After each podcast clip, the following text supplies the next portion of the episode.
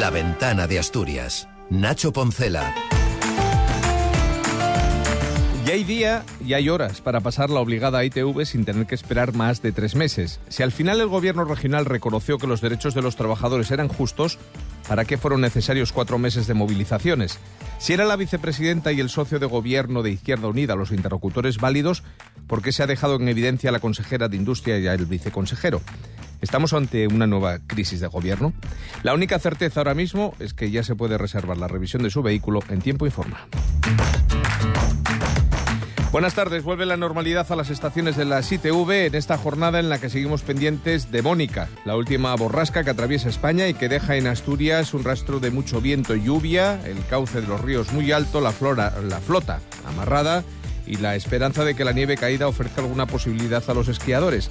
De ello les hablamos en esta ventana en la que también les contaremos que el presidente del Principado ha confirmado que se adelantaba que se va a adelantar la salida del primer AVE, lo adelantó también aquí en la ventana el consejero de Fomento la pasada semana, Alejandro Calvo, y llegará a Madrid a las nueve y media. Escucharemos a la secretaria general del PP, Cuca Ramara, Gamarra, que se encuentra en Oviedo arropando a la dirección regional del partido, y se lo contamos antes de analizar el inicio de esta última semana de febrero con Patricia Sanz y Enrique González. Será antes de escuchar a Pablo Martínez Corral. Es lunes 26 de febrero. La ventana de Asturias. Nacho Poncela. 46 vías, principalmente del norte, de Galicia, de Cantabria, de Asturias y Castilla-León, están ahora mismo afectadas por la nieve. En ellas hay tres carreteras donde está prohibido el paso de camiones y además hay cerca de 300 vehículos de este tipo que han sido inmovilizados por la Guardia Civil. 100 de ellos en Asturias, 20 en el antiguo apeadero de Campomanes, 60 en la estación de servicio de Gocheaga en Lena, otros 20 a la altura de Mieres y una veintena más en el polígono de Olloniego. Según informa la concesionaria de la autopista Ucalsa, la nieve acumulada en la calzada prohíbe la circulación de camiones y vehículos articulados, mientras que los turismos y autobuses deben limitar su velocidad a un máximo de 60 kilómetros por hora. Eso sucede ahora mismo. Al margen de estas dos vías, en la red secundaria de carreteras del Principado están cerrados los puertos del Conio, Zarreu y Valdeprado. Además, otros 18 altos, en ellos es obligatorio el uso de cadenas según la información facilitada por el 112. Por su parte, las lluvias caídas, también eh, parte de otros flujos procedentes de embalses, obligan ahora mismo a la Confederación Hidrográfica a mantener 14 ríos asturianos en seguimiento por el aumento del nivel de agua a causa de las lluvias que han dejado hasta 49 litros por metro cuadrado. La situación más complicada se encuentra en Pola de Siero, donde el río Nora está en situación de alerta con 3,53 metros de altura en su cauce, que es medio metro más del nivel máximo establecido para una situación de alerta.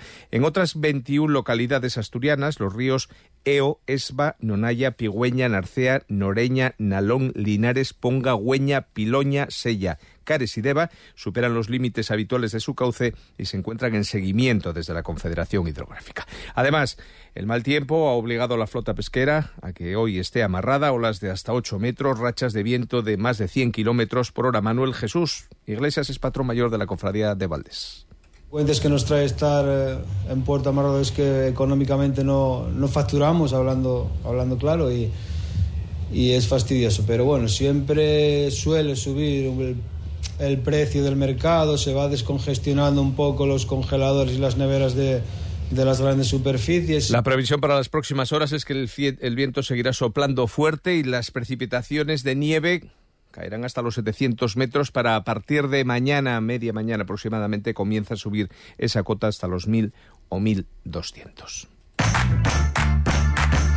Mientras tanto, vuelve la normalidad a las estaciones de ITV en Asturias. Según la consejera de Industria Nieve Roqueñí, la ampliación de agenda en las citas ya ha permitido reducir la espera, algo que se puede comprobar de hecho. Lo ha dicho en una comisión parlamentaria respuestas de pregunta de foro. Y esta apertura de agenda de horarios eh, ampliados eh, ya en, en el caso de los turismos ya ha tenido efectos inmediatos, porque al ofertar más citas para las próximas semanas se han reducido los plazos de demora en prácticamente la totalidad de las estaciones. Si usted entra ahora en la web a pedir una cita, cita, para un vehículo particular encontrará ya citas disponibles. Efectivamente, para un margen, por ejemplo, en una estación como la de Gijón, se pueden conseguir citas ya para la primera o segunda semana de marzo. No obstante, el portavoz de Foro Asturias, Adrián Pumares, considera que este conflicto ha dejado claro dos cosas. Por un lado, ha desautorizado a su juicio a la consejera y al viceconsejero con el cambio en el equipo negociador y por otro lado, insiste en la necesidad de revisar el modelo.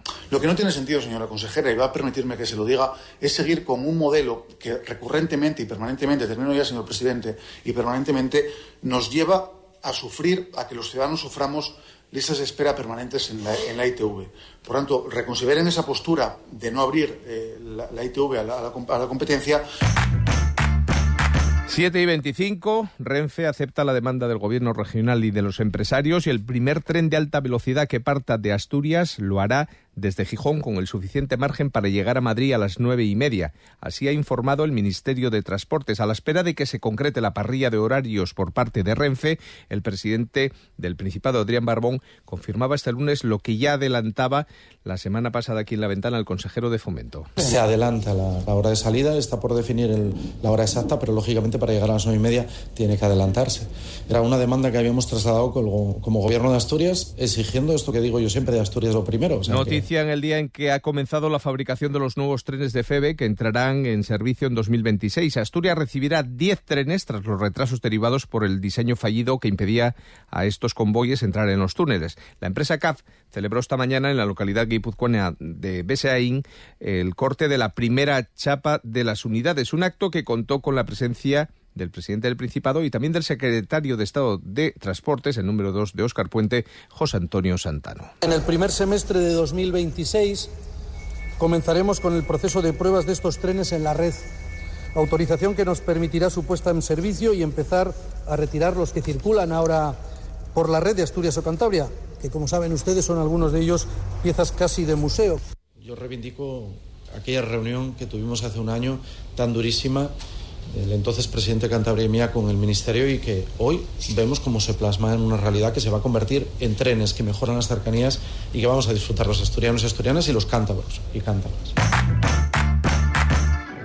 Y a las 7 y 27 la crónica política se escribe con el nombre de la secretaria general del Partido Popular, Cuca Gabarra, que participa en la reunión del Comité Ejecutivo Regional de su partido en Asturias y que afirmaba antes de comenzar ese encuentro que Pedro Sánchez, Adrián Barbón y el PSOE han convertido a España en, una, en un país con dos clases de ciudadanos. Y esto hace que en España haya españoles de primera y españoles de segunda. Y lo que nos preocupa es que los asturianos han pasado a ser españoles de segunda. Y nosotros defendemos la igualdad. Defendemos un Principado de Asturias que tenga acceso a las inversiones que necesita, con un Gobierno de España que se preocupe de sus problemas, de sus necesidades, de las inversiones que sean necesarias aquí, y no de un presidente del, Principado, como es eh, Bardón, que se calla y que al final lo único que hace es tragar por todo aquello que se le exige desde el Partido Socialista, porque ahora mismo Pedro Sánchez, él lo único en lo que piensa es en hacer aquello que le exijan los independentistas para seguirse manteniendo en el poder.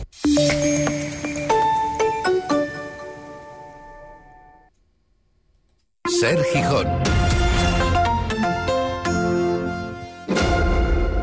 Cualquier época del año es perfecta para pintar, pero siempre con una buena pintura. Pinturas Tenisol te ofrece los mejores productos para que en interior o exterior no tengas ningún problema. Tu habitación, el salón, esa terraza donde disfrutas de tan buenos momentos, quizá la fachada, el garaje. Pinturas Tenisol. En Avilés, calle Pablo Iglesias 18. En Gijón, calle Mon 31, esquina la carretera Carbonera. Y en Oviedo, avenida del Mar 78. Por calidad, precio, servicio y variedad, ven a Pinturas Tenisol. ¿Crees que todos los sofás son iguales? Prueba un sofá Crenford y cambiarás de idea al instante. Crenford Sofás. Aprovechate de las rebajas de Crenford. Sofás de calidad a precios de fábrica. Crenford Sofás. Diseñamos, creamos y personalizamos el sofá de tus sueños. Crenford Sofás. Carretera Oviedo, Gijón, kilómetro 11, Prubia o crenford.es. Crenford Sofás. Rebajas a precios de fábrica. La ventana de Asturias. Nacho Poncela. 7 y 29, tiempo ya de conversación en la ventana, análisis de inicio de semana con Patricia Sanz y con Enrique González. ¿Qué tal? Bienvenidos y buenas tardes ambos. Buenas tardes, ¿qué tal? ¿Cómo estáis? Hola, buenas. Pasada por agua, ¿eh? Sí, y por viento. Efectivamente, si en las calles hoy hubiese pan rayado, estaríamos rebozados, pero sin, sin ninguna duda. No sé si os sentís, como dice Cuca Gamarra, ciudadanos de segunda aquí en Asturias. No, ¿por qué? No, ella sabrá, viene poco por Asturias, pero vamos, no me siento ciudadano de segunda. Pero bueno, ella, sabrá. Yo... tampoco, ¿eh? Como asturiana. Hay de primera especial, ¿eh? No lo sé. Bueno, no establezcamos categorías. Hablábamos preparando este, este tiempo de conversación. La ventana comienza con estas buenas noticias para los usuarios. Es cierto que ya hay turnos suficientes como para recuperar con la mayor rapidez posible los retrasos en las inspecciones obligatorias de la ITV, pero deja un rastro sin duda este conflicto que me gustaría que vosotros analizaseis. Un rastro político, en principio. Se cambió de negociadores, se dijo que era imposible aceptar lo que planteaban los trabajadores y sin no solo modificar, sino aumentar lo que habían propuesto desde el gobierno en principio, propietaria, por cierto, el gobierno propietario de esta empresa, se aprobó todo. No sé si para este final hacía falta cuatro meses de movilizaciones.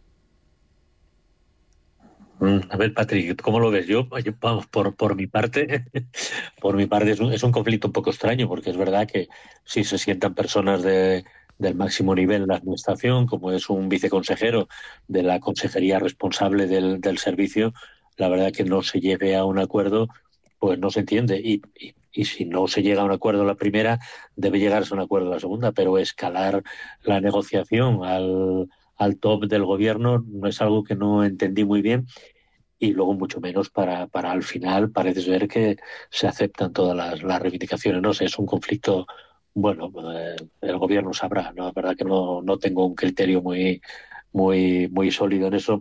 Lo que sí está claro es que convendría ir pensando en revisar el modelo porque bueno, eh, seguramente cruje por algunos sitios, se necesita más flexibilidad y se necesita a lo mejor desconcentrar aún más la ITV. En fin, habría que revisarlo, pero no al calor de un conflicto, sino con, mesura y analizando con diferentes actores interesados o afectados eh, alternativas a, un servicio que yo creo que ha tocado ya su límite, ¿no?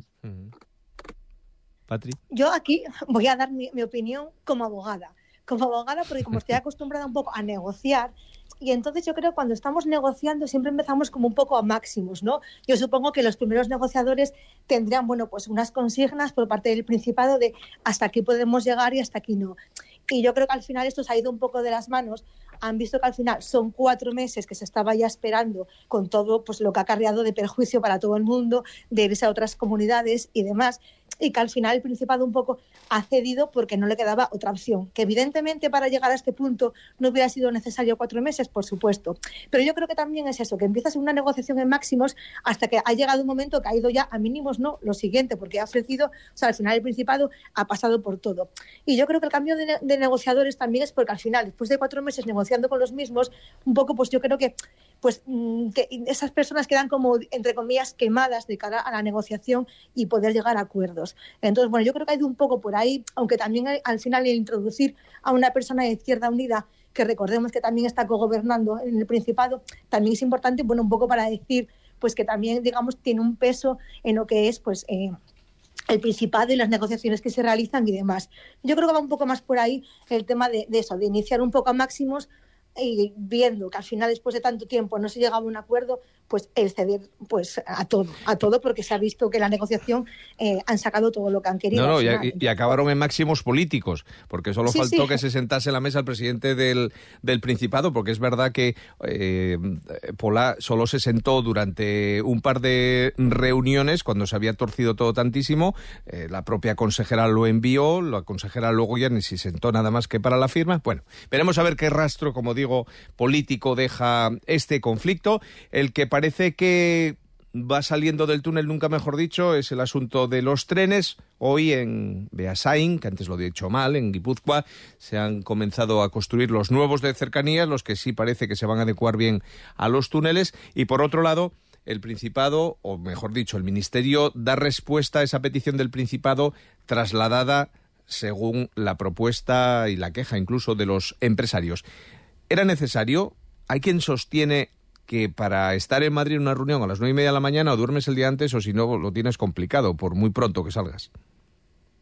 Sí, efectivamente, por mucho que quieras correr, eh, los tiempos de viaje son los que son, que son desde Gijón más de tres horas y bueno, no son las cinco horas que había hasta ahora, pero siguen siendo más de tres horas y es muy complicado con todo el mantenimiento que tiene en este momento la infraestructura eh, de, la velocidad alta, pues es eh, realmente complicado. Otros servicios que llegan eh, temprano a Madrid salen antes, pero evidentemente el tiempo de viaje son dos horas y media. ¿Nos estamos apurando a vuestro juicio, a tu juicio, Enrique? No, bueno, yo creo que se genera mucha ansiedad con, con, el tema de los, de los trenes, las comunicaciones. De repente queremos resolver todos los problemas de Asturias con unos trenes. Bueno, pues vale, la vida sigue, ¿eh? pero bueno, ya, ya veremos. Ahora, eh, bueno, si sale muy pronto el tren, habrá mucha gente que no lo podrá coger, porque evidentemente hay que llegar a Oviedo o a Gijón, y salvo que uno viva allí, no es tan fácil llegar a esa hora para, para coger el tren, ¿no? Desde luego, la gente de Avilés seguirá cogiendo el avión, porque aunque tienes que pegarte el madrugón para estar a las seis de la mañana en el aeropuerto, bueno, pues estás en el aeropuerto y enseguida a las ocho ya estás saliendo de la T4 hacia Madrid, mientras que en el tren tienes que ir a Oviedo.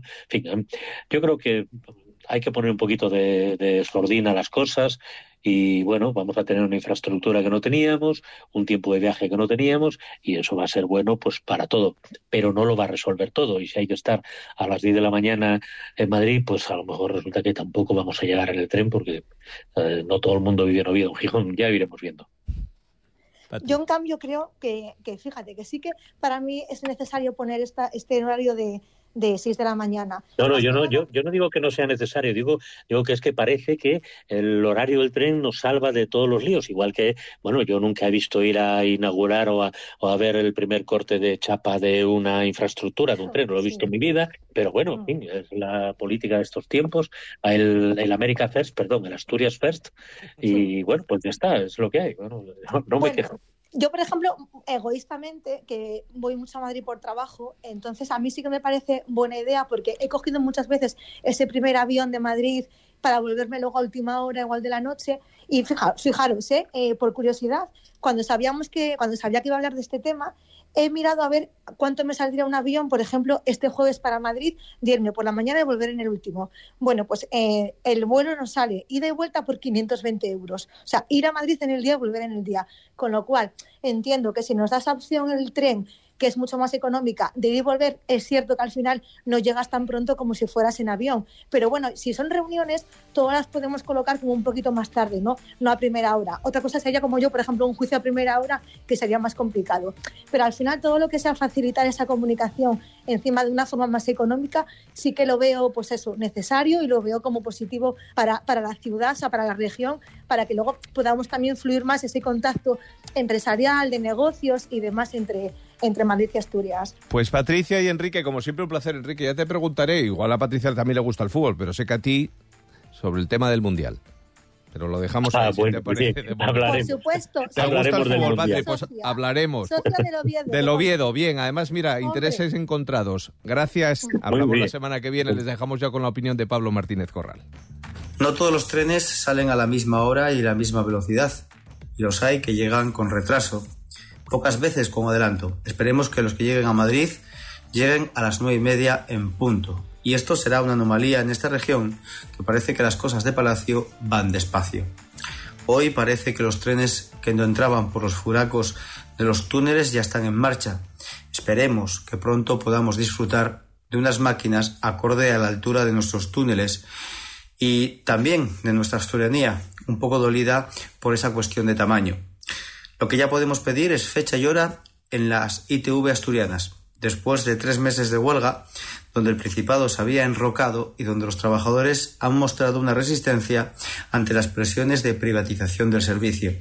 Sin duda, no todo el gobierno estaba de acuerdo y lo que parecía un ultimátum acabó en una victoria para los trabajadores. Ya estaban las garras de los privatizadores encima de la mesa. El modelo mixto era la alternativa, pero no pudo ser para desgracia de la derecha y sospecho que para algunos de los del gobierno. Ahora toca arreglar lo de Arcelor, que parece que va a ser necesaria la paciencia. No es baladí el asunto y de ello dependen muchos puestos de trabajo. Esperemos que en esto lleguemos a la hora.